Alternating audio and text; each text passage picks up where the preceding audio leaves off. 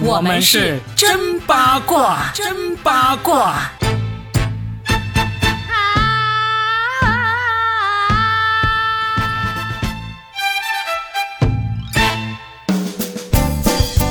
迎来收听我们新的一期真八卦，我是算一卦 Robin，大家好。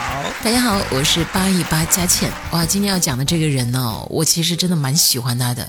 尽管很多人都说他在网络上，他还有一个词儿，除了他是脑瘫诗人之外，还有他是键盘侠的克星。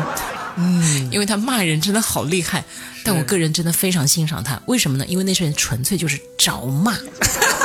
说的就是余秀华。嗯，为什么我们今天会说余秀华呢？是因为她刚刚结婚了。嗯，而且是跟一个比他小十几岁的一个男生，是一个九零后养蜂人，是吧？对，长得还挺帅的，嗯，是吧？余秀华结婚这个事情呢，好像热度还挺高的。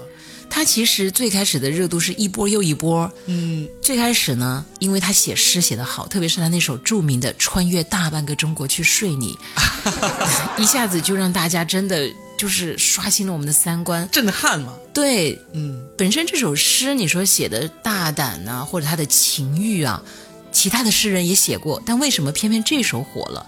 因为他的特殊的身份，她是一个脑瘫的女诗人。还有一个原因就是，我觉得穿过大半个中国去睡某个人这种事情呢，也有不少人做过，但是没有人敢说出来。哎，你说对了。然后接下来他又拍了一部纪录片，叫做《摇摇晃晃的人间》。嗯，我会觉得这个纪录片的名字取得特别好，因为他走路就是摇摇晃晃的。啊，然后接下来呢，他出圈的是不停的写诗给李健，他在他的微博上面。他是李健的粉丝。哎，对，好多网友就说你也配吗？李健怎么怎么样？但是我觉得他其实后来写的不光是说是李健这个人，而是他臆想出来的一个爱人的形象，然后他把它寄托在李健这个人的身上。所以他并不是说直接针对李健，因为他可能太孤独、太渴望爱了。我为什么对他那么了解？因为我一直都关注他，而且我现场采访过他，我还专门为他写过一个他的新书的一个介绍，待会儿可以读给大家听哈。我后来看过一个媒体对他的采访，其实那个阶段的时候，他非常的不好，他有段时间酗酒酗得很厉害，哦，他酗过酒啊。可以说真的整天就是醉生梦死，醒来就是喝酒，喝这听起来很诗人呐、很诗人，对啊。所以你觉得你没有创作出诗，是因为你还没有大醉过，是吗？我经常醉，但是确实没有诗人的那个气质。你也可以写、啊、穿越大半个中国去讲脱口秀，去上你舞台。断句不要大喘气啊！呃，然后呢，当时那个小伙子采访他那个视频，我认认真真的看了，我还专门写了个朋友圈、说他耶。我说那一刻他的对于爱。对那种孤独的恐惧和害怕，对爱的渴望，简直就是深入骨髓。因为他其实觉得他很绝望吧，那个时候应该就是他觉得我获得了名又怎样，获得利又怎样，我这辈子没有获得过爱情。嗯，然后呢，接下来出圈的就是他的爱情曝光了，他的爱真的来了，嗯，而且对方还是一个比他小十几岁的那个男孩儿，然后他就专门写了一篇小作文，哇，有荤有素哎，大家真的去看看那篇小作文，我觉得写的特别好。然后他又出了一个视频，就是讲述他跟这个小男友之间的感情。那句话讲的特别好，就是他说任何两人的关系，他其实都是有所图，因为大家都说是不是对方图你的名啊，图你的利啊，你就图他的那个年轻帅气，他就直接承认就是有所图啊，这就很真啊。特别真。有谁会爱一个人是没有所图的呢？对不对？你要么图他的灵魂，要么图他的肉体，要么图他的名和利。或者你图他对你好，要不然的话，难道像苏大强那样图他年纪大，图他不洗澡吗？对啊，反正就是一定是有所图的嘛。是啊，除了父母对孩子的爱是无条件，世界上还有哪种爱是真的可以做到无条件呢？嗯，嗯这说的非常的对。对，然后接下来再炸圈，就是他的婚纱照出来了。你看了吗？那个婚纱照？我看了呀，嗯，我觉得很漂亮，因为我见过她本人。我只看了封面的那一张，那一张就确实是拍的很漂亮。我觉得有什么问题？我真的是挺不明白啊。那些，是因为现在有不少攻击他的人，他其实也是挺有身份，是那种大 V 的那种人哦。嗯，因为余秀华他直接回骂了那个人，那个人我去看了一下，就是一个微博，也算是一个有不少粉丝的一个人。我觉得他们就是很传统吧，就是受不了这样的一种挑战吧，就是他们可以接受老男人和小娇妻，但是不能够接受一个年纪大的女人和一个小帅哥。尤其不能接受一个看起来好像还是那个没有那么完整的一个人的这么这么一个，又过上了一个这么轰轰烈烈的生活。但我觉得他们真的很恶俗。嗯，怎么了？你知道有些批评让我听来，我就觉得这个人呢真的是好恶心，因为他说他长成那样，你下得去嘴吗？攻击长相是这个世界上最低俗的一种攻击，嗯，你知道吗？对啊，因为他的长相、他的身材又不是他能选择的。喂，我要是能选，谁不想选择成为范冰冰？对啊，到目前为止，我依然觉得冰冰还是国内女明星的天花板，颜值天花板。还是可以艳压了是吧？难道你不觉得是的吗？那那那不是我的菜。我讲完了我对他的感触，你呢？其实我完全不会去在意他的容貌啊、外外观这些东西，他吸引我的就是他那些诗，以及他成名之后那种敢爱敢恨，非常的真。因为现在在微博上能够保持这种这么率真的那些大 V、那些名人，实在是越来越少了。现在都是机器人回复，或者是团队直接发吧，对啊或者都是发什么广告图片吧。还有几个明星敢自己来写微博呀？对，你要说，哎，余秀华在网上，他当然也有所图，对不对？他也想卖东西，也想赚钱，谁不想？嗯，一点都不可耻，对不对？余秀华的那种赚钱方式，跟你在那个抖音直播间里卖东西的那种方式，哪一个会更加低一点？这个没有高低之分，有受众。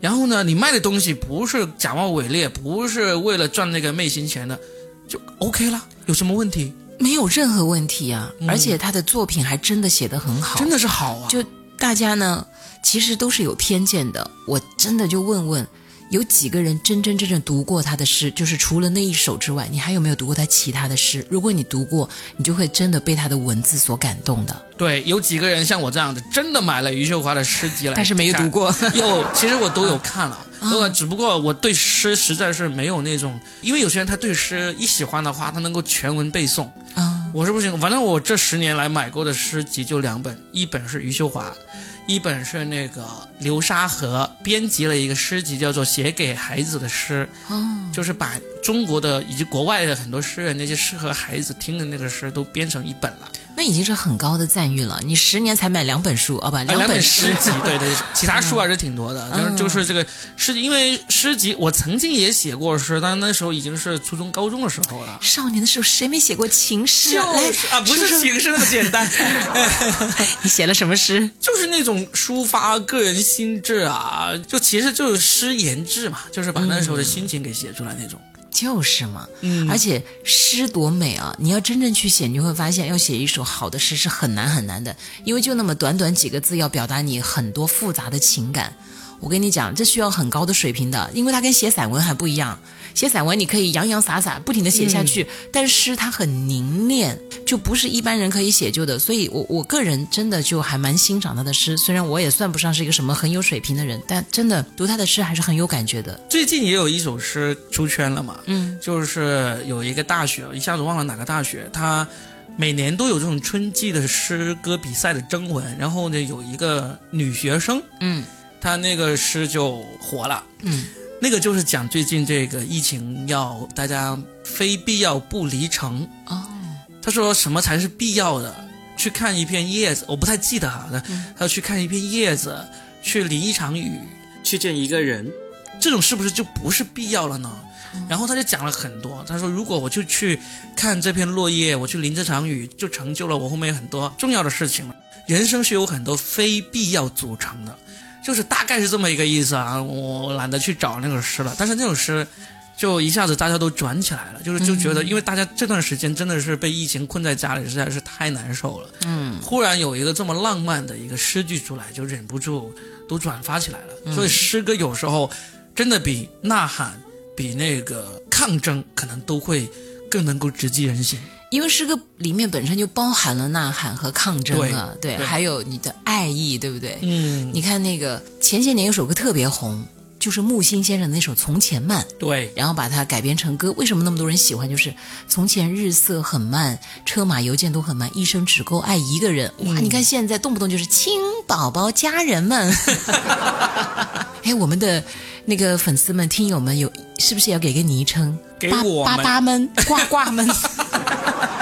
呱呱们，褂子们，哎呀，我要说一下，当年我采访余秀华，那是一八年的时候，她其实还有写过散文诗集的，那个散文诗集叫《无端欢喜》，有没有人看过呢？没有人看过吧？当时我就很喜欢“无端”这个词，我说“无端”二字是一种无法轻易定义和揣测的感觉，说不清道不明，但偏偏就是了，也明明就是了。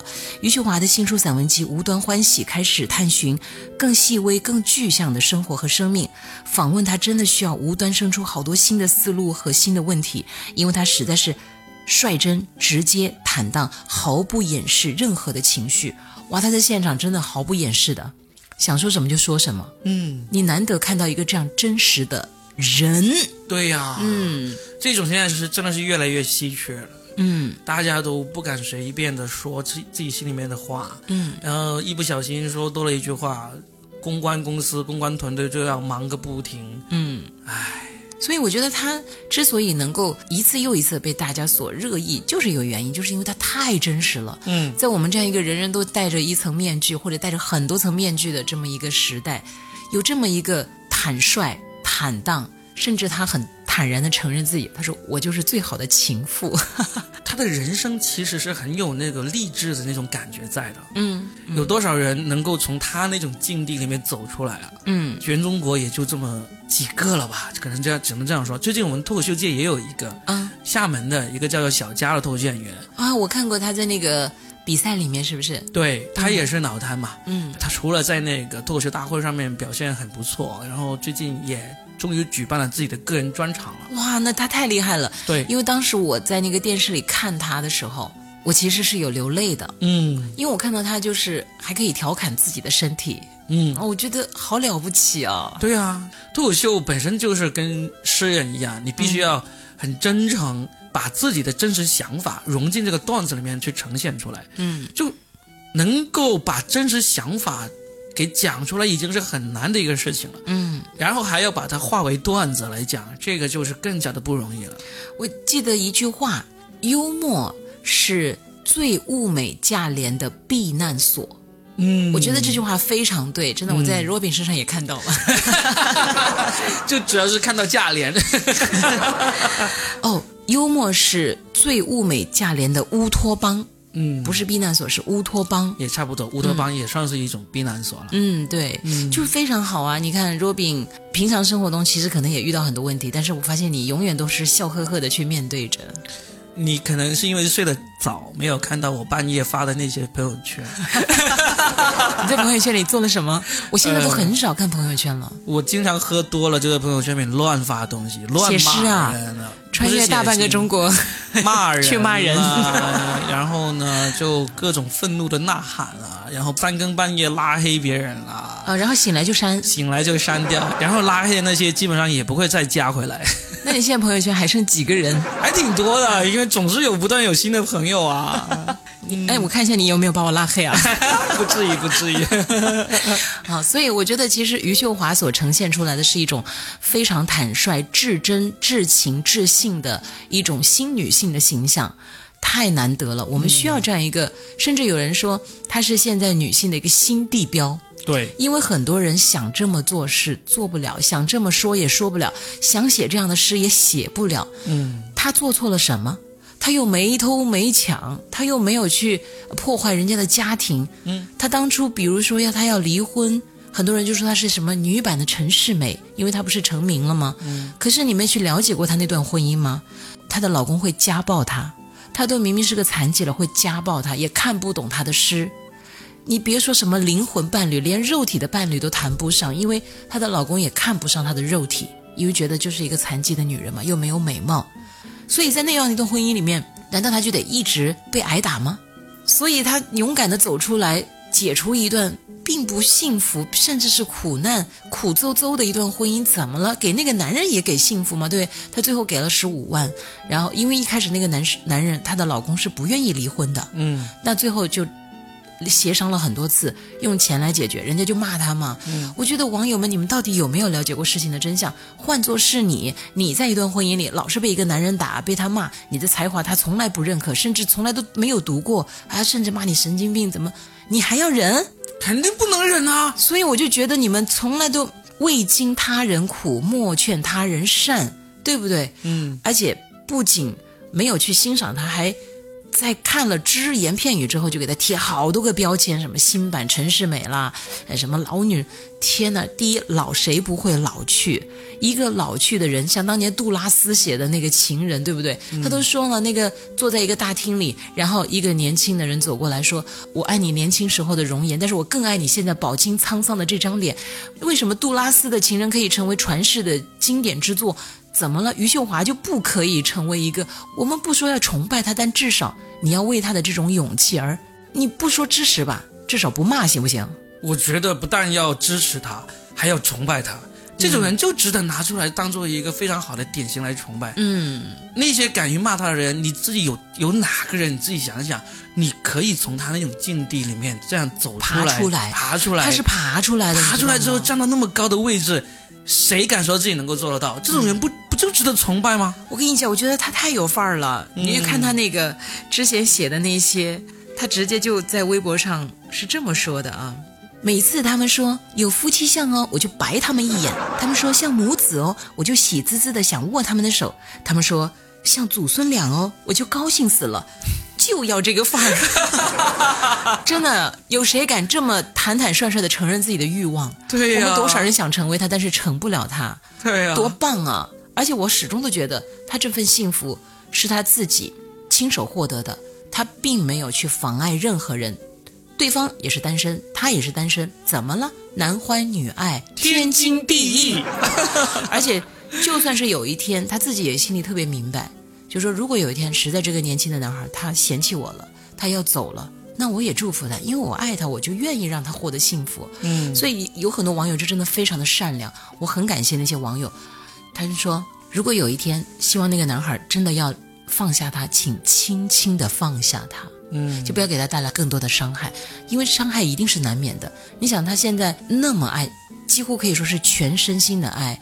如果这场爱情是一场赌博的话，他应该押上了他全部的赌注。all in，silent，so hard。所以，如果有一天，哪怕他尽管他预料到了会有分别的那天，但是真的到分别的那天，他一定会痛彻心扉，因为我看过当时他酗酒的那个样子。但是我觉得，就算是他会痛彻心扉，他也一定能够挺过去。嗯他已经证明了，他就是一个这么了不起的女人，嗯，对吧？太棒了。我们不用为他担心，我们就好好的祝福她看她，祝福他，好好的看他继续绽放就是了。对，希望每一个人都能够勇敢的去追求自己的爱。我对网友的要求有时候也没那么高啊，我不像你那么苛责。不要要求他们了。但是我真的希望，就是我们不要做一个让人像觉得你像一条蛆虫一样的人。我们不说一定要做一个高大伟岸的人、高尚的人，但至少不要做一个那么下作的人，不要去攻击人家的长相，这个真的很恶心。算了，蛆虫也听不懂的，他们也不会听我们的节目的。能够听我们的节目的都是非常棒的人。对，非常善良的人，嗯都是白富美、高富帅、CEO 大佬。好了好了好了好了好了，总之是很棒棒棒棒棒啊！我们那就下期继续聊。嗯好嘞，嗯，好，拜拜。拜拜。